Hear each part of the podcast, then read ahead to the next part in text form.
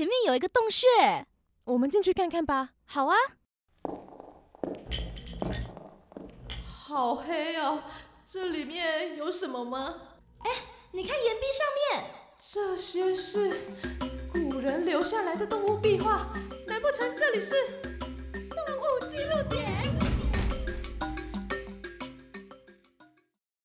今天的动物记录点要来跟大家分享关于珊瑚的文化，尤其啊又以红珊瑚啊最受到大家的喜爱。前面我们有说过，地中海地区啊，因为红珊瑚它生长的位置比较浅海，所以早在两千年前呢，就有地中海的渔民采集红珊瑚当做珠宝在贩售的记录了。在欧洲地区啊。他们的人民呢，会把珊瑚当作是辟邪的宝物，以珊瑚啊象征圆满、尊贵、平安跟幸福。如果遇到出海啊，或者是生产等等比较有风险的事情，他们就会佩戴珊瑚。平常啊，也会给小孩佩戴珊瑚，祈求珊瑚守护孩童平安的长大，是当做护身符来使用的。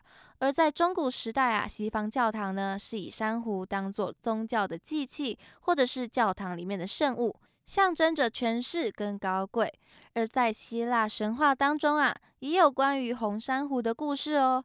在神话当中，红珊瑚它是蛇发女妖梅杜莎的血变成的哦。在神话故事当中，波修斯跟他的母亲借住在波利德克特氏国王的岛屿上面。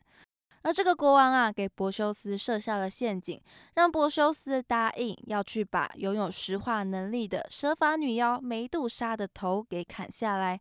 柏修斯在奥林匹亚的各种神明的帮助之下呢，最后终于成功的把梅杜莎给斩首了，并且啊，把她的头放到了魔袋里面。当他回城经过伊索比亚的时候呢，波修斯啊，他为了要拯救被铁链绑在石头上的公主。安德罗梅达，他就把梅杜莎的头颅啊从魔袋里面拿出来。后来在红海边清洗双手的时候，他就顺手把梅杜莎的头暂时的放置在岸边，意外的就把海岸边的海藻给石化了，而鲜血呢还把它给染红了。后来这些石化的红海藻呢就被视为是珊瑚的起源。所以说，我们现在拥有这些美丽的红珊瑚，就要归功于梅杜莎的帮助哦。那么这些红珊瑚啊，在古希腊文化当中是象征着永生不灭的意涵。而到了罗马时期，珊瑚的用途就更加的广泛，除了拿来当做宗教驱邪辟邪之外，也被拿来当做药物使用，还被古罗马人啊称为是红色黄金。早期啊，地中海的红珊瑚呢，是经由丝路传到了中国，也经由海上的贸易啊，传到了印度跟日本。所以在中国、日本跟印度都有着红珊瑚的文化记录。在中国《山海经·海中经》当中呢，就有关于珊瑚的来历、形状、疗效跟用途的记载。李时珍的《本草纲目》当中啊，也有记载说，珊瑚具有明目、安神、镇惊、止泻、止血等等的医疗的作用。魏晋南北朝的著作《世说新语》里面的《太奢篇》当中呢，也有记载珊瑚的故事。在西晋时期。荆州刺史石崇，他家财万贯。晋武帝的舅舅啊，王恺就想要来跟石崇比富有。两个人呐，都用尽所有华美的东西来装饰他们的车马跟服饰。晋武帝啊，他是王恺的外甥，经常啊帮助王恺。他曾经啊就把一只高二尺左右的珊瑚呢上赐给王恺。这只珊瑚非常的漂亮，世界上啊很少有能够跟它相比美的。王凯啊，就把它拿给石崇看。石崇看完之后呢，就用铁如意敲打它，就把它敲碎了。王凯啊，又惋惜又问，认为说石崇啊，是因为嫉妒自己的宝物，所以才打碎了珊瑚，所以脸色跟语气都非常的严厉。石崇就接着说：“不值得遗憾，现在赔偿给你。”就叫手下把自己的珊瑚树全部拿出来。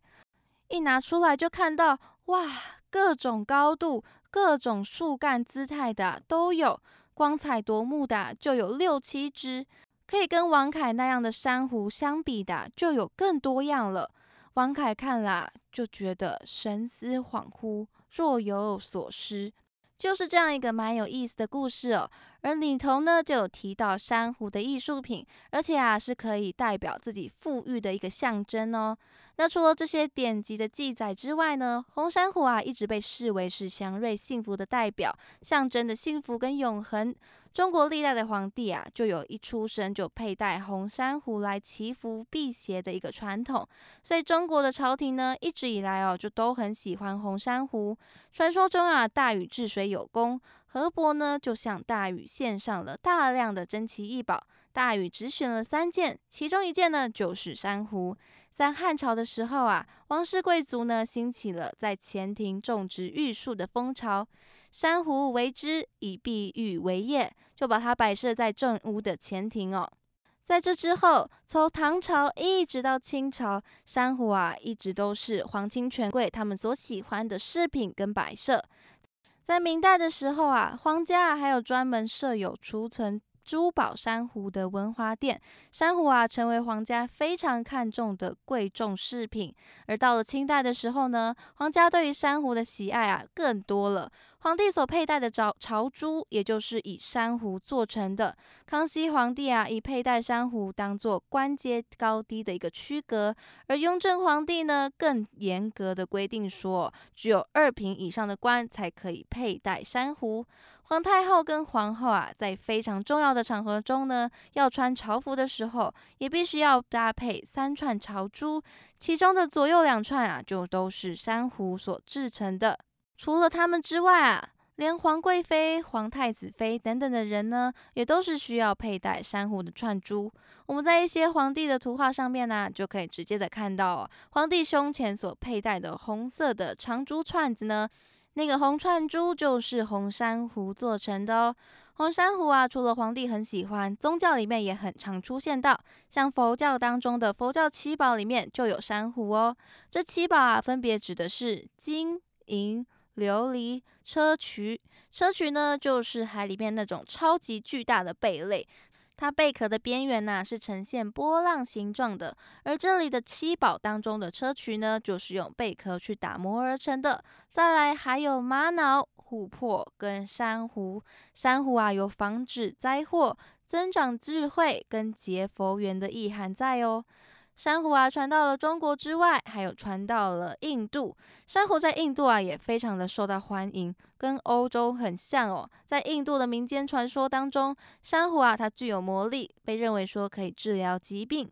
在古印度吠陀占星学当中的有九大行星，而珊瑚啊，就跟九大行星里面的红色火星相关。火星啊，代表着勇气、力量、进取心，还有生命力。而红珊瑚这样火红的颜色啊，也就被联想到了火星，所以他们也会将红珊瑚当做护身符带在身边。在印度的南部啊，已婚的女性呢，还会佩戴红珊瑚的饰品来祈求家庭的美满哦。从这些文化当中啊，就可以看到珊瑚有多么受到大家的欢迎。所以这样美好的事物，怎么可以让它消失呢？应该要让它永远的流传下去。那么以上呢，就是一些关于珊瑚的故事跟各国的相关文化分享喽。